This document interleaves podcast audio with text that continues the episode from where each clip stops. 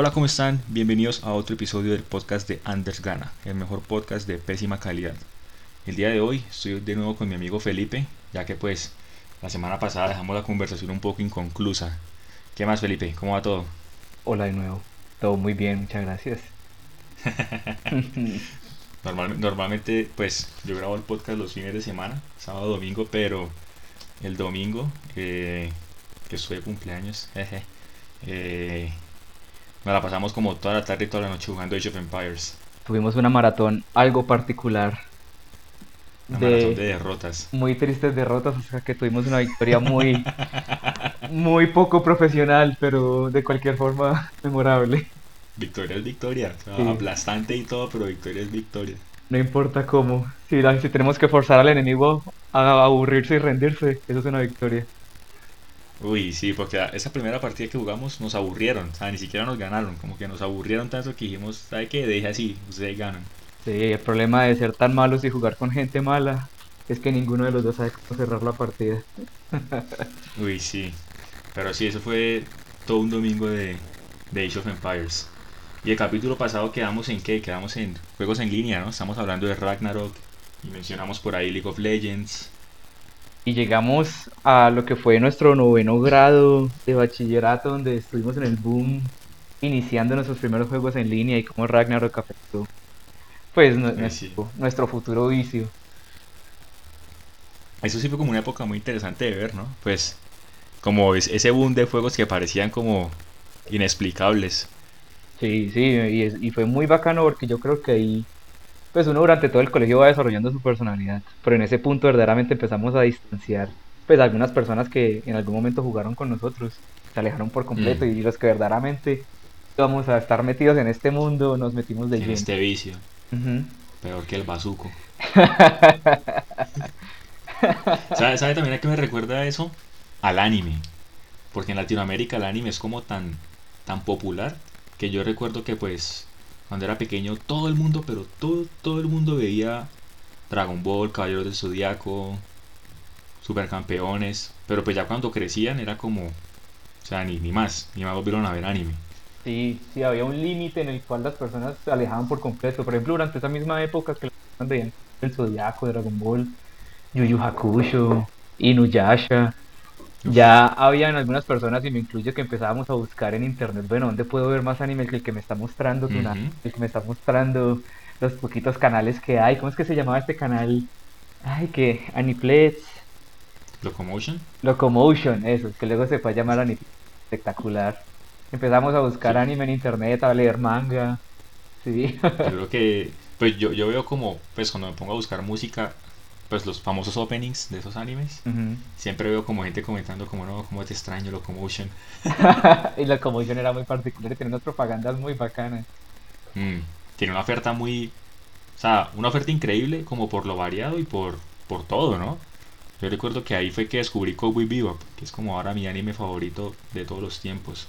Y yo ahí descubrí el, el primer meme viviente de anime de mi vida que fue el Saga. Ese, ese canal era espectacular. Es el Saga, sí, sí, sí. Y había de todo. Yo recuerdo que había un anime que se llamaba Sakura Mail. Que era todo pornográfico. Era como una, una muchacha que se muda a la gran ciudad. Una, una pequeña ciudad de Tokio. De Japón. Se muda como a, la, a Tokio a, la universidad y se va a ir con el primo. Y le tiene ganas al primo. Y yo no entendía esa vaina. Hasta que la vi de nuevo como a los 15 años. Como, uy, esta mierda es medio pornográfica. sí, tenía, tenía unos bloques muy bien definidos de dramas, cosas muy Ren Stimpy daban también como ese tipo de, de cartoons. Sí, sí, sí, sí, sí, Yo me acuerdo de uno muy particular que se llamaba El Cabezón, ¿se acuerda de ese? No, no tengo ni idea. Que era un man que tenía un alien viviendo en la cabeza y la cabeza era gigantesca. Uf, muy chistoso. Hay un capítulo en el que al man le hacen como una cirugía para que la cabeza le quede normal y no puede caminar porque no puede balancear la cabeza, porque está como tan acostumbrado a tener el alien viviendo dentro, dentro de la cabeza. Es muy chistoso. Ah, ya, dije, sí, ya me acordé. Sí, sí, sí, sí, sí. En español es el cabezón, tío. sí. Uf, sí, Locomotion era un gran canal. Sí, era muy particular durante toda esa época, entonces Yo sí creo que desarrollamos mucho esos gustos. Muy bacano. Y tuvo como, como 10 evoluciones, ¿no? Como Animax, recuerdo que en un momento se llegó a llamar como Animax. Hasta que eventualmente... Y era como Sony XD, una vaina así, yo no sé. Hasta que murió. Y no sé por qué murió. No sé qué fue de él, pero desapareció de nuestras vidas muy tristemente.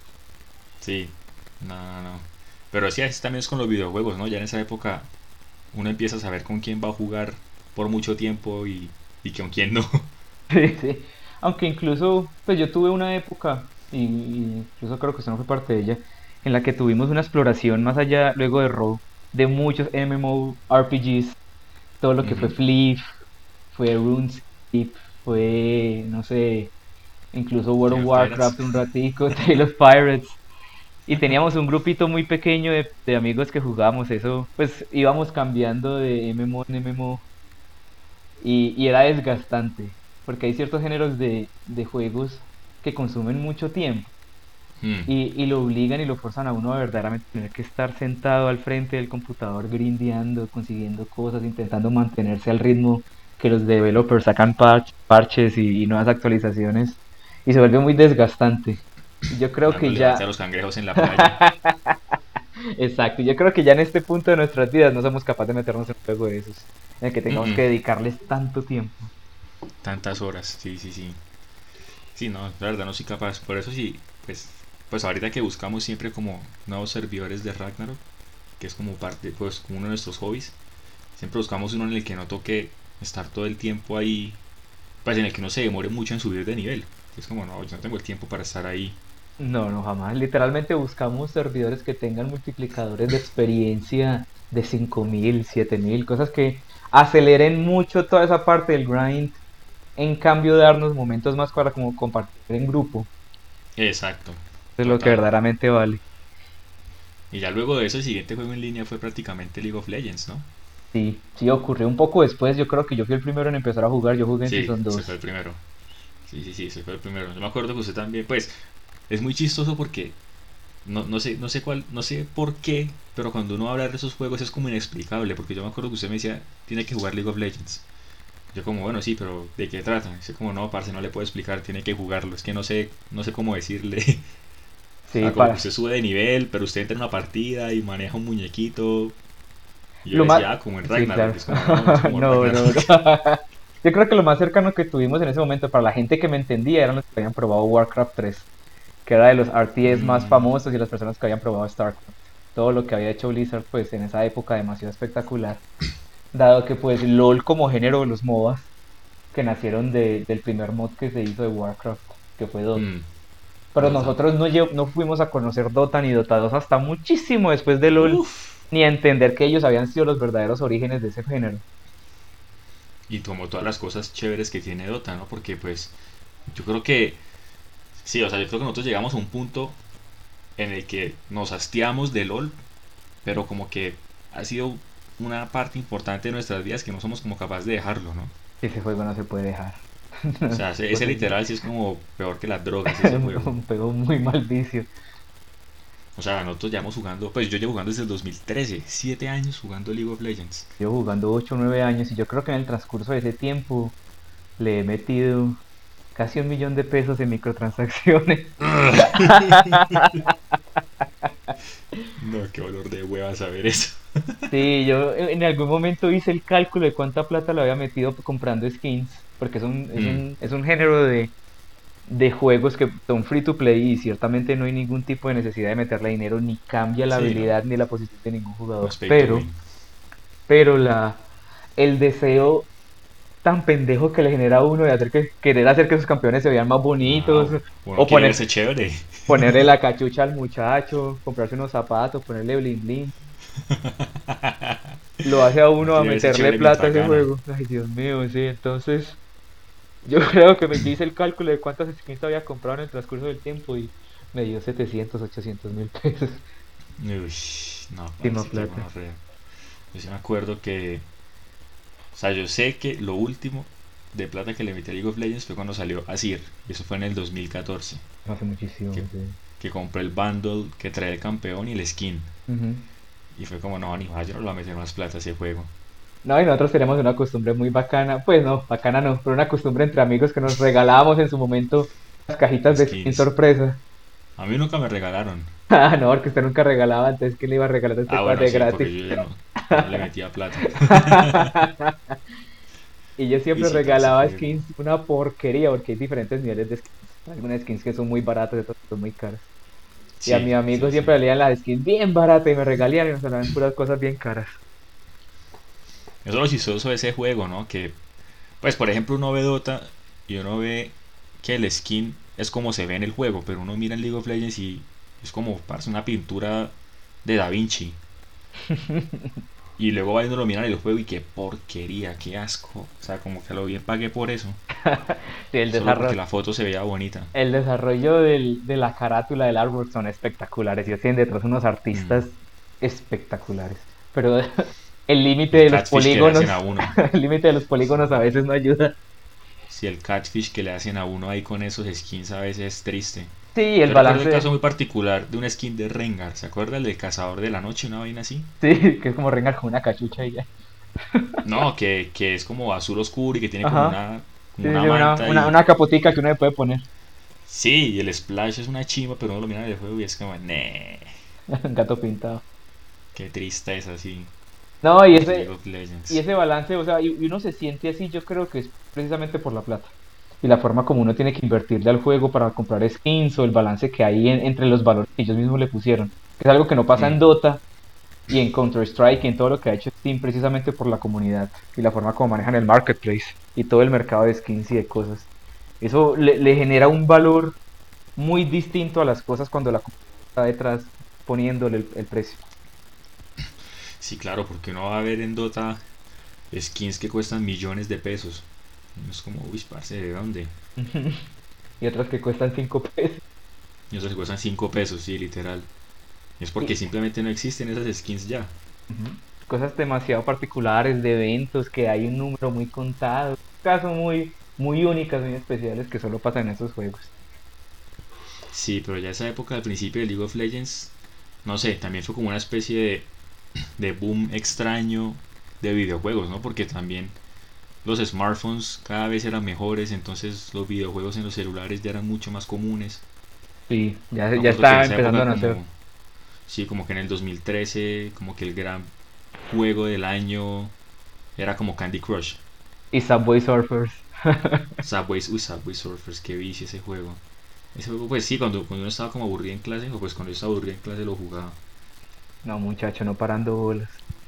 Sí, no, no, nada. Y recuerdo que también en esa época había leído como un artículo que decía que Candy Crush se hacía como una cantidad absurda de plata diaria, como cientos de miles de dólares diarios. Y era como, uy, no, parce. increíble. todo el modelo de microtransacciones. Y es que, claro, la barrera para jugar juegos antes siempre había sido la consola. Si usted no tenía una consola a la mano o no era técnicamente hábil para instalar emuladores en su computador, usted no iba a poder jugar cosas cuando ya los ponen a la mano del celular. Todo, sí, todo un movimiento. público, ¿no? claro, y, la plata que se mueve detrás de microtransacciones y una sola personita le está metiendo 5 centavos al día, mucho que eso por billones de usuarios y es absurdo. Sí, eso es, no sé, creo que es una mierda, yo nunca lo entendí, o sea, y sabe que lo chistoso que se ha vuelto como tan popular y tan famoso que viene preinstalado en los celulares. Yo nunca lo he visto, de verdad. En el, mío está. Yo, Qué asco. En el mío llegó este como Candy Crush y Tiles Hub, ese que no tiene que como pichar cuadritos. Ajá. Esos dos. Este es el entretenimiento que Motorola dijo como, ¿sabe qué? Esto es lo que le falta a esta gente. Eso es lo que necesita mi usuario. La persona que compra mi celular necesita Candy Crush. Necesita entretenimiento y pues qué mejor entretenimiento que Candy Crush. No, pero eso sí, verdaderamente detrás hay unos negocios de, publicidad, de acuerdos entre empresas que mueven una plata muy... Uno no, alcanza a dimensionar esas cosas. ¿Sabe con qué juego de celular? A pesar de que pues no, yo no lo respeto tanto como, no sé, como juegos de computador o de consola. Pero un juego con el que fuimos muy competitivos de celular era el de... El de saltar, ¿se acuerda? El muñequito verde que saltaba. ¿Cuál? Se llama. Era un muñequito verde que siempre estaba saltando y uno con moviendo el celular lo movía de izquierda a derecha. Y uno cogía podercitos como un jetpack o un resorte. ¿Qué jetpack Joyride? No. No, no, no es un muñequito verde como con chiquito, como con una trompa y saltaba plataformitas. No me acuerdo. Ay, no puedo creer que se me haya olvidado el nombre de ese juego. Doodle Jump. Doodle Jump, ah, claro, sí, se me fue muy bacano. El aliencito, era un alien, era un aliencito. Sí, sí, un muñequito verde. Y también le podía colocar sombreros y todo. Sí, con ese juego sí fuimos muy competitivos. Uy, sí, teníamos. el puntaje más alto. Teníamos un grupo de gente que todos los días llegaba y me decía, hice 100 mil, jamás me van a pasar. Y al otro día, 120 mil putos. ese, ese, yo creo que ese es el único juego de celular con el que he sido como medio adicto. Doodle Jump. Yo, yo, yo tuve episodios similares con otros juegos con otras personas, por ejemplo, también con este juego 2048, de combinar los cuadritos y irlos sumando. Ah, sí, sí, sí, sí, sí, famosísimo juego. Con ese juego también tuvimos muchas oportunidades. Y también en los celulares, aunque vino a pasar después y empezó en, web, pronto los juegos .io. Todo lo que fue el juego de la culebrita, el juego de los círculos que se comían otros círculos, el juego de pintar el piso. Unos juegos demasiado, demasiado raros también porque eran juegos extremadamente simples, pero tenían el charm precisamente en eso, que eran muy asequibles, no necesitaban te entraba y inmediatamente conocía a qué jugar. Sí, yo la verdad nunca, pues, sé por qué a la gente le gusta, pero como que lo jugué como dos veces y ya. Sí, tenían una piel en su sencillez. Y es muy bacana la historia de esos juegos porque iniciaron como un experimento, pues una formación de unos métodos y unos algoritmos. No me acuerdo de qué universidad en Estados Unidos. Y terminaron, terminó volviéndose código libre el, programa y se volvieron juegos. Hasta que eventualmente crecieron y crearon muchos más .io y eventualmente en esta industria se volvió un cash y microtransacciones y formas de hacer plata. Sí, como es chistoso porque es literal buscar la manera de cómo sacarle plata a todo. Sí, sí, con cualquier cosa, colocándole un límite de energía para que no pueda jugar más, comprando mm. cosas para colocarle una bandera al círculo, quitando los ads que son un cáncer en la internet. Y se me hizo sin emputan. Pues que digamos, no, no, pasa con juegos y pasa como con casi todo, ¿no? Me acuerdo que Tinder al principio era, sí, dele swipe a lo que quiera todo el día, todos los días, y luego ya simplemente es como no se tiene un límite de, de, swipes. O sea, si quiere más pague. si quiere más pague, es como, como mucha mierda. No, y qué tristeza, la verdad, porque yo, yo no sé en qué punto de la historia de los juegos los DLCs y las microtransacciones se volvieron tan relevantes. Había un punto, y de hecho, pues, es muy bacano porque en el, en el principio de esa historia de los videojuegos, bien sea por la falta de internet y la incapacidad que tenían para estar conectados con las personas que compraban sus juegos, las cosas eran lo que usted compraba y ya. Estaba el paquete completo, el juego estaba completo, no habían cosas absurdas como por ejemplo fue el caso de Mass Effect 1 2, que para descubrir el final verdadero del juego era necesario comprar un DLC. Los juegos estaban completos y, luego hubo todo un periodo en el que juegos como Assassin's Creed, Mass Effect, eh, tenían tantos DLCs que era absurdo y la gente buscando sacarle plata a un juego que ya valía 50 dólares. Pero últimamente el mismo backlash de la comunidad ha estado quitando eso. Entonces es muy bacano. como las, cosas se van estabilizando. Eso, eso lo mínimo lo empezó EA. Esta empresa, Dios mío. Y con celulares, eso fue Candy Crush, la madre que fue Candy Crush, porque eso fue como un boom tan, tan grande que yo creo que todos los desarrolladores de apps fueron como, pues, estamos perdiendo plata. Ajá, si este man puede, yo también. Exacto. Uy, sí, pero EA.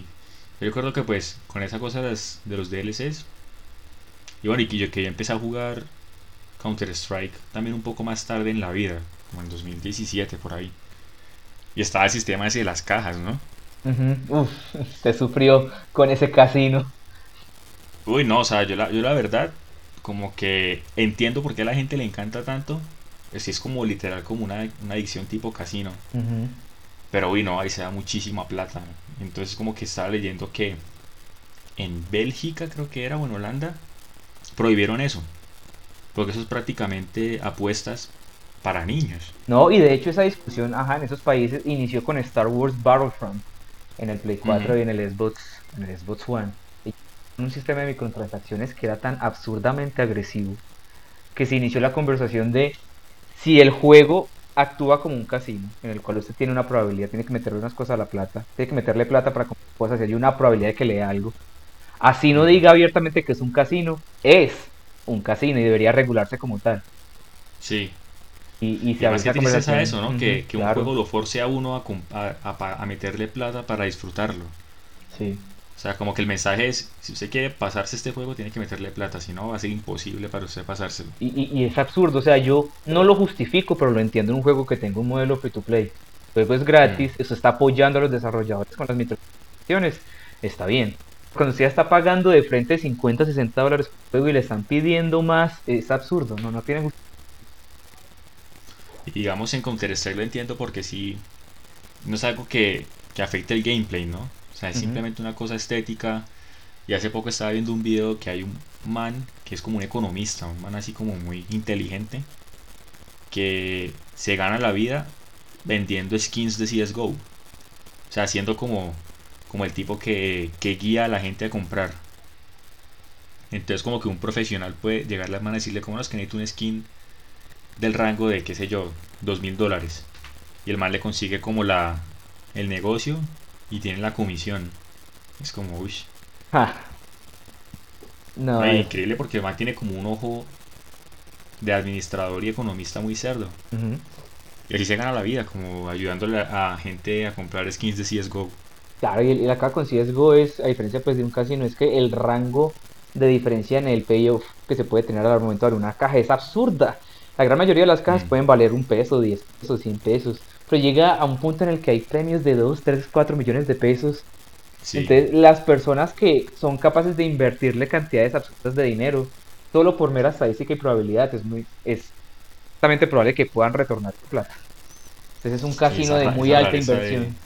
Exactamente. Estaba viendo que, pues, es como una suposición, pero dicen que el skin más caro que se ha vendido en CSGO costó como 150 mil dólares. Una madre. Imagina esa vaina, 150 mil dólares. No, no es absurdo. Y es que además de que los, los skins pueden ser un poco raros, eh, le añaden como cosas que le dan más rareza todavía. ¿Mm? Como stickers.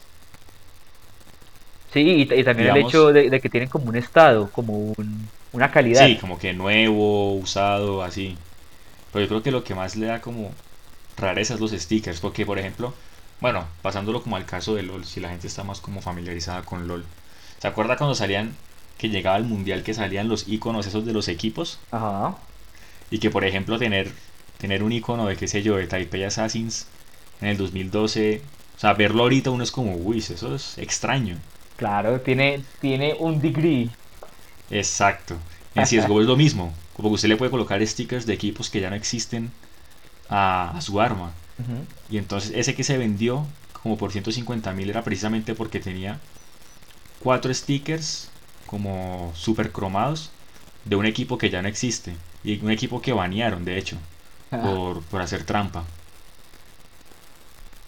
No, claro, entonces, o sea, cosas que hoy no valen nada. Usted se las puede colocar al, arma y, a futuro el skin crece de valor. Es una, una, dinámica muy bacana. Es una dinámica que no es extraña al mundo de la economía y el, del manejo de las acciones y del mercado, pero se permea en, los videojuegos de una forma muy particular. Sí, es re curioso. Pero digamos, a mí pues, yo no participo como esa comunidad de CSGO porque me parece la verdad muy costosa. Bueno, pues si uno compra cajas desde Steam, sí, no, uno, uno se quiebra porque las cajas cuestan como... No mentiras, lo que no las llaves es lo que uno compra para abrir las cajas, porque las cajas le pueden salir a uno también jugando gratis, sin tener que hacer más. Pero las llaves cuestan como 3000. Ajá. Y depende del tipo de caja. Hay llaves de 3000, 2000, de 5000, 10 pesos. Ajá, depende mucho. Y la gran mayoría es una inversión de 3000 pesos para un skin que cuesta 250 pesos. Exacto, uno, en el mercado. Uno no sabe, o, o, puede que hoy valga 250 pesos. Sí, probablemente ese skin de 250 pesos que me salió valga 10.000 en un año, una cosa así. Exacto, ese tipo de cosas y tener la paciencia y, la capacidad de inversión para hacer ese tipo de, o sea, saber eso. No, nosotros que no estamos jugando eso para hacer negocio, vemos eso como una porquería que nos salió y ya. sí, literal, literal. Yo creo que alguien sí es capaz de de coger ese skin de 250 pesos y convertirlo en 100 mil pesos, una cosa así. Hay Slumdog Millionaire con skins de CSGO. Ah, y es muy curioso porque hay gente que se dedica a eso, o sea, ni siquiera juegan Counter-Strike, sino que es como hacer las apuestas y sacar cajas, porque también hay páginas web que le permiten uno apostar lo que uno tiene. Entonces uno como que coloca su skin y la apuesta con otra skin y pues uno va ganando, perdiendo cosas. Sí, sí, sí. Y, uno, no sé, uno pensaría que llega un punto en el que ese, esa apuesta es tan tóxica que la comunidad estaría en contra de eso. Mm. Pero, por ejemplo, lo que pasó con Diablo 3, con Diablo 2, demuestra que no es el caso. Blizzard también en sus juegos tenían esa capacidad y todavía la tiene, por ejemplo, en World of Warcraft y la tuvo en, Diablo 3, donde las personas podían, dependiendo de los las cosas que votaban los monstruos, venderlas en el mercado y, sacar plata real a partir de los juegos pero hubo tanta controversia alrededor del mercado que había en Diablo 3 porque había personas que hacían o personas que lograban hacer exploits para conseguir muchos objetos de muy alto valor en poco tiempo. Obligaron a Blizzard a cerrar su mercado y el, la respuesta de la comunidad frente a eso fue absurdamente negativa. Entonces, verdaderamente es una cosa que es opcional. Invertirle dinero, invertir dinero en el mercado de esa forma. Pero la comunidad le gusta. Las personas les gustan ese tipo de cosas, le dan adrenalina, es interesante. Sí, es adictivo. Y se imagina que LOL tuviera ese sistema, porque pues menos mal no lo tiene. no, menos mal no tiene. Si tuviera un mercado abierto, pues sería bueno y sería malo, dependiendo de cómo lo, uno lo vea. Pero sí, uff, sería muy... Y nosotros tenemos skins de hace 6, 7 años que tendrían mucho ¿no?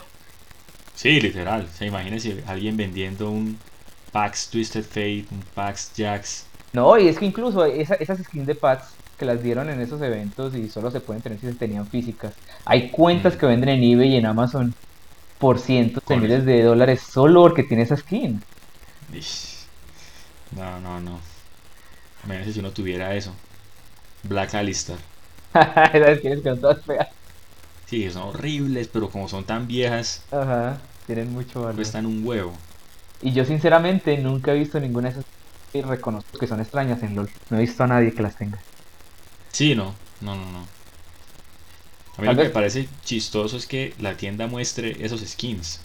Sí, ajá. los tiene ahí, pero no disponibles. No se pueden comprar. No son para ti. Sí. Si yo fuera Riot no, no los mostraría. Es como, eso es tan raro que ni aparece en el juego. sí, eso sería una sería interesante. A mí, me parecía que tenía más misticismo cuando pasaba eso. O sea, como que yo veía ese skin como, uy, Pax Sivir. Y en la tienda ni siquiera aparecía. Yo era como, uy, qué qué chimba sería ver ese skin. No, y... uno lo ve en la tienda y es como, ok. No, y ya, y ya LOL está tan lleno de skins y de contenido que se han vuelto también muy abiertos a regalarlo al usuario. En los mm. últimos años, con las modificaciones que han hecho, es relativamente sencillo conseguir skins. Así no sea por un campeón que usted quiera, porque es aleatorio, o algo que usted nunca vaya a mm. usar. Yo creo que ya absolutamente todas las personas tienen al menos 10 skins en su cuenta es muy fácil conseguirlas de forma gratuita y es precisamente por el hecho de que ya no tienen un valor, no tienen un degree, porque hay tantas que ya no importa. O sea, yo a skins, yo creo que nunca le metí plata a skins. O sea, algo como a dos, tres. Y ahora, pues después de siete años jugando, después de, que implementaron el sistema ese de las cajas, ahora tengo 50. Sí, es absurdo. Que conseguí sin meterle un solo peso al juego. Sí, yo, yo, creo que tengo alrededor de 200. Y no me siento muy orgulloso de eso, pero al menos tres cuartos las he comprado. Hubo, un periodo en el que verdaderamente era mi pasión. ese, ese, espíritu de coleccionista cuando habían muy pocas skins iniciando que uno decía, es posible tenerlas todas, puedo tener toda la colección, voy a seguirlo intentando. Pero creció de una forma tan exponencial que ya uno se rinde. y es que sale contenido Continúo que ya me parece hasta pendejo, ¿no? Eso de los cromas me parece una bobada. Ah, eso sí, no, no me parece para nada. Menos mal usted no jugó CSGO en esa época. Me imagino por allá. No, nunca, nunca hubiera podido. Siempre me ha gustado jugar FPS. Sin un riñón.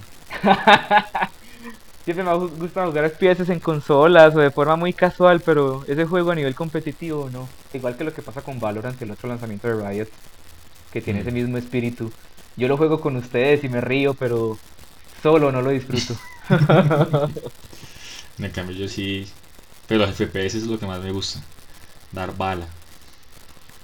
Sí, y toda, toda la historia que usted ha tenido con Halo y el, y el mundo del speedrun, que es todo otro tema. Y porque esa es la otra, o sea, yo creo que está como el segue para hablar un poco de Steam, ¿no? Que Steam también llegó un poco como a salvar la patria porque... Sí, sí, nos pues, adelantamos, nos adelantamos unos años después de, lo que pasó con LOL. Mm. Que todos yo nunca he tenido consolas, nunca. Entonces, claro, cuando llegó Steam y me da la posibilidad de jugar Halo, jugarlo en línea, o sea, con amigos. Cosa, yo la verdad nunca pensé que eso fuera a pasar. O sea, yo siempre estaba convencido de que si quiero jugar Halo con amigos, un multiplayer, me tocaba comprar una consola. Pero pues luego llegó Steam y es como no. El Master Chief Collection está ahora en computador. Es como, uff. O sea, salvadorísimo. Y después, de, después de años de piratearlos, entre nosotros para jugar en después de años y años de descargarlo pirata y pues ya no se podía jugar en línea porque simplemente era single player. Exacto. Pero, o sea, yo todavía como que me ponía a pensar cómo nos pasamos la campaña de Halo Reach, la de Halo 1 y la de Halo 2. Usted viviendo en Medellín y yo viviendo en Bogotá, yo nunca pensé que eso fuera posible. Pero no, sí, o sea, para mí Steam me salvó el día. No, y verdaderamente usted ha empezado a jugar. en, mi, en mi cabeza usted ha empezado a desatrasar de una cantidad de cosas teniendo estima mm. la espectacular. Sí, resto. Yo me acuerdo que yo para los juegos era muy arcaico y era como muy cerrado. O sea, yo recuerdo que 2012, 2013 yo siempre seguía jugando las mismas vainas. San Andreas, Halo, Medalla de Honor y en el celular que tenía el emulador de Game Boy, entonces siempre me la pasaba jugando Pokémon, Fire Emblem y ya. Y luego llegó usted y dijo, como no, pues, ¿por qué no prueba Half-Life, Portal? Y claro, ahí fue como que, o sea, con, esos, con esa serie de juegos fue que empecé verdaderamente a jugar videojuegos. Como a expandir más el panorama. Empezamos a disfrutar de muchas cosas y, haciendo un paréntesis ahí, la experiencia que tuvimos con las llaves de juegos aleatorios en Steam. Ah, Tristemente Steam por ser una plataforma de, en la que cualquier persona, pues, de comillas, cualquier persona puede subir sus juegos, tiene mm. millones de títulos y eso implica que muchos son una porquería. Hay unos juegos muy boss y hay muchos juegos porno. El único, sí, yo me acuerdo que usted abrió como, que ¿cuántas eran? ¿100 cajas? Compramos 100 llaves para jugar, para, entre comillas, porque yo creo que había cierta probabilidad ahí modificada, no creo que haya sido enteramente aleatorio. Hmm. Pues, teníamos, la posibilidad de tener absolutamente cualquier juego de forma aleatoria. Y yo pensaba, uff, ¿qué tal me salga un. Ah, me salga GTA, ta, me sale un Tomb Raider, me sale, no sé, un Dishonored, algún juego interesante. Y nos salían puras. Íbamos abriendo yo una y yo. Horribles. unos juegos muy horribles, pero nos reímos mucho. El único juego medio rescatable, pero porque se veía un poco más bien más desarrollado que los otros, era Icy Simulator. que uno era como un man que iba matando árabes, eso era todo. Pero pues al menos era como 3D, había más cositas. Se notaba que había esfuerzo detrás. Sí, exacto, como que se notaba que había un esfuerzo detrás. Los otros simplemente eran como esos juegos graphic novel que no simplemente le da siguiente, siguiente, siguiente, siguiente y ya. Ajá. Pues, y estaba este, este juego de que era como una copia hentai barata de Candy Crush. sí logra que fue, compra Bejeweled, hace el juego, Brasier sale, hace el juego, Media sale. Sí, sí, sí, sí. eso, sí fue un día muy chistoso. Que pues muchos canales también crean contenido a base de eso, ¿no? Sí, claro, como, como Funhouse, te mostré de canal. Funhouse. Muy bacano. Me sí me da mucha risa ese canal. Pues para los que estén oyendo y les interese, Funhouse. Pero sí, Steam, la verdad que muy salvador. O sea, mi, biblioteca no es como la suya, la suya tiene como 700 juegos.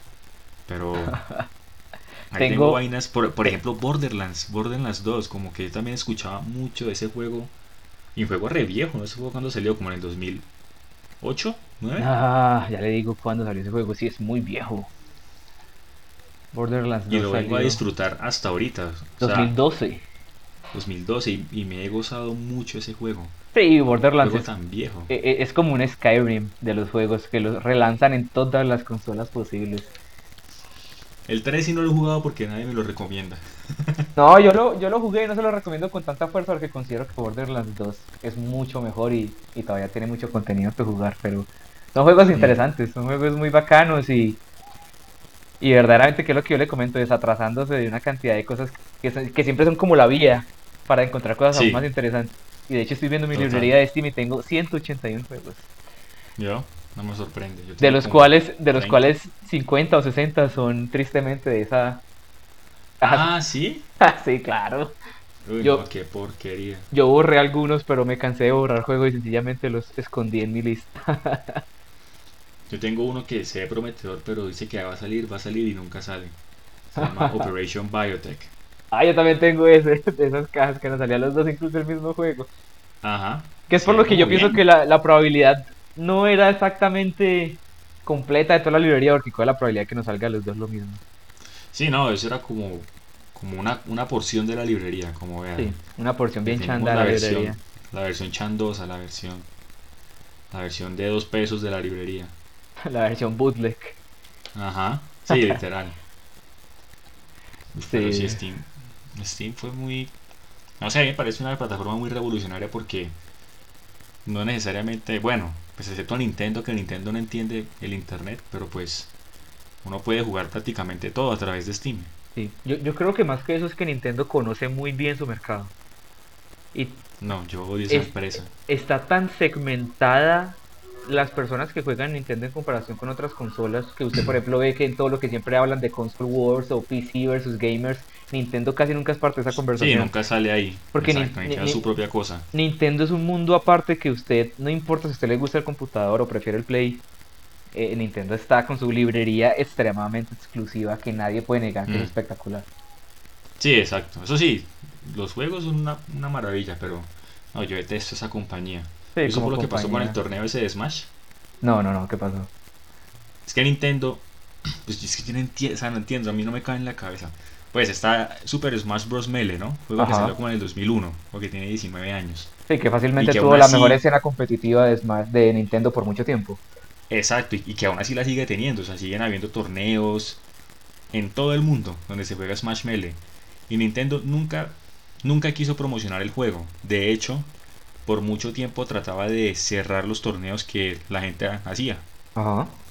Y recuerdo que en un, un Ivo, eh, pues el, el Ivo es como el mundial de juegos de pelea. Nintendo demandó a la organización para que no jugaran Smash Melee en el torneo. Wow, no tenía ni idea. Y la gente es como parce, pero o sea, le estamos promocionando el juego prácticamente de a gratis. Y es, y digamos Nintendo nunca nunca apoyó la escena competitiva, o sea, por ejemplo, nunca patrocinó, nunca dio un poquito de plata para un torneo.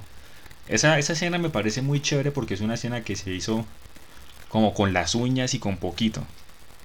Y que todavía se sigue haciendo así. Y hace poco iba, eh, pues, iba a haber un torneo que es muy importante en la escena de Mele que se llama The Big House. Pero pues con la pandemia no se puede viajar porque pues Smash Mele no se puede jugar en línea. Es un juego de, de CD. O sea, así arcádico es esa vaina.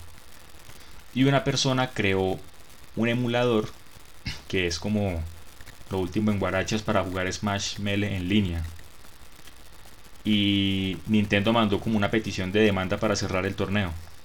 Sí, sí, sí, es como no, ustedes, ustedes no pueden jugar Smash y más si es con, con ese emulador. Claro, y si efectivamente les tocó cerrarlo. No, y yo, y yo digamos que no lo justifico de nuevo, pero sí entiendo lo que hacen. Y es igual que Blizzard. Son compañías que son tan cerradas en su política que buscan proteger su imagen. Entonces, por ejemplo, todo lo que pasa en Twitch, todo lo que pasa en streams de YouTube, en juegos, cuando un streamer o un jugador o también de, los, que están abiertos a seguir su personalidad y puede que juegue Smash mientras fuma o que juegue Smash mm. mientras dice groserías y eso Nintendo por la misma forma como tiene su segmento de mercado siente que va en contra de su moral y evita que salga hacia ese mercado. Por ejemplo lo que pasó con Blizzard, no me acuerdo qué juego fue. Eh, o fue en LOL. Que durante un campeonato mundial una persona hizo como una alegoría a la liberación de China. Ah, sí, eso fue en Hearthstone. Eso fue en Hearthstone. Y, sí, por Hong, lo de Hong Kong. Ajá, y eso fue una problemática gigante. Mm. Entonces. Pero ahí, ahí, al menos, al menos pues Blizzard sí patrocina esos torneos. Blizzard sí pone su nombre en esos torneos, pero Nintendo ni siquiera hace eso. Sí, no, ni siquiera, ni siquiera es capaz, ni siquiera es capaz de hacer eso. Sí. Y la otra que pasó fue que, no, pasa, es que me parece absurdo que en serio haya gente así en esa compañía. salió, salió este nuevo juego de Zelda, ¿no? El de Hyrule Warriors. Ajá, Hyrule. Y el juego, por usos horarios, porque pues existen los usos horarios, salió primero en Australia. Y la gente empezó a hacer streaming del juego y Nintendo pensó que le habían pirateado el juego y empezó a demandar a los streamers que estaban haciéndole publicidad al juego. No, no, eso es... Porque no entendían que el juego sale primero en Australia y luego en el resto del mundo mientras va pasando el tiempo. Eso es, eso es extremadamente No, parce, no lo puedo creer, no puedo creer que esa compañía siga operando así. Ajá.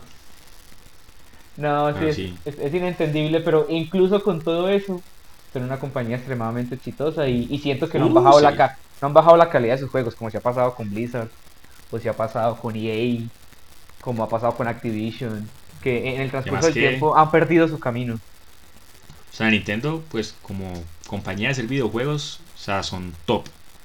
Pero no entienden el internet, o sea, no saben para qué sirve el internet. Sí, no, no, no entienden, no entienden el segmento y cómo, cómo es tan dinámico. Y además que siempre, ¿saben? Parecen como tan innovadores. No me acuerdo cuando salió el Wii. Ajá. Y eso fue como, parce, ¿cómo es posible que exista una consola así? Ajá, todo en guaracho. wow. Y luego sale el Switch con Mario Odyssey, que es como el juego del año. Y Zelda Breath of the Wild. No, y, verdaderamente todo lo que hizo Super Smash y Super Mario Bros. Una cosa que es incomparable con ninguna otra franquicia. Mm, Siempre al momento en el que salen siendo extremadamente innovadores Pokémon, algo. Y que hasta hace poquito, yo no sé si será por tema de patentes o por un tema de, de que verdaderamente alguien ha sido capaz de replicarlo. Está saliendo una nueva propuesta que es Temtem, que está en Play y está en Steam, que es como un Pokémon, pero es lo que todo el mundo siempre ha querido, algo abierto, la posibilidad de tener un MMO de Pokémon. Y, Uy, sí, Entonces, que, que, las personas hasta ahora estén, capaz, estén siendo capaces de descifrar la fórmula detrás de la forma como se desarrollan juegos de Nintendo es increíble. Sí, Nintendo, la verdad, hace unos juegos o sea, yo hasta el día de hoy sigo jugando Fire Emblem. Sí. O sea, me parece. Pues es de mis juegos favoritos, de hecho, los de Game Boy. Una putería de juegos. Los Zelda de Game Boy, ese de Minish Cap, también. Parecen unos juegos maravillosos. Yo creo que la franquicia que yo más adoro de Nintendo es Metroid. sí, yo Metroid sí poco lo jugué. Uf, Metroid es, es, algo muy bacano también. Esos, esos Metroidvania que han salido ahora. Ah, me fascinan. Metroid Fusion. Ahí fue Metroid Corruption también en el Wii. Los juegos parece que son muy memorables también. Sí, es que esa es otra cosa, ¿no? Como Nintendo también se ha vuelto muy, pues, entre comillas, como universal, ¿no? Todo el mundo conoce Nintendo. Todo el mundo reconoce a Mario. La cara de Mario, la, el, el icono de Pikachu. Son cosas, sí, exacto. son cosas globales, es como hablar de Coca-Cola. Literal. Sí, sí, sí. Uf, así que locura. Bueno, Pipe, ya llevamos que 43 minutos. y seguimos todavía en la superficie de este tema. No, es que es un tema extremadamente complejo, pero la verdad que yo creo que a, todas las personas que, nos oigan es una invitación muy grande a explorar el mundo de mm, los videojuegos. Hay mucho que explorar y yo creo que uno con darse la oportunidad de probar un solo juego, una sola recomendación, uno es capaz de mm. ahondar por cualquier pequeña cosa que, que le puedan a uno empezar a gustar. Y, yo creo que eso es una, es una oportunidad muy bacana, la verdad, de, permitir que eso siga creciendo. Y con esto en mente, entonces, pues propongo más bien hacer, en vez de es, que esta sea segunda parte, pues que obviamente la segunda parte hagamos un episodio al mes sobre videojuegos.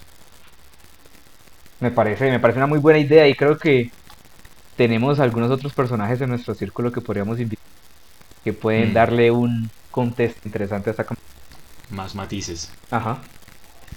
Y sí, pues, cada mes puede ser sobre, no sé, sobre un género en particular, una franquicia en particular, una consola en particular. Me parece, me parece, muy buena idea hasta que eventualmente lleguemos a, a mi género preferido, en lo que sí soy a dedicado mi vida, que son los RPGs, Dios mío. Cómo, me, han RPG. me han quitado tiempo, cómo adoro un juego que me quite 100 horas del día. También de mis géneros favoritos. Pero sí, entonces, sí, una vez al mes hablar de videojuegos.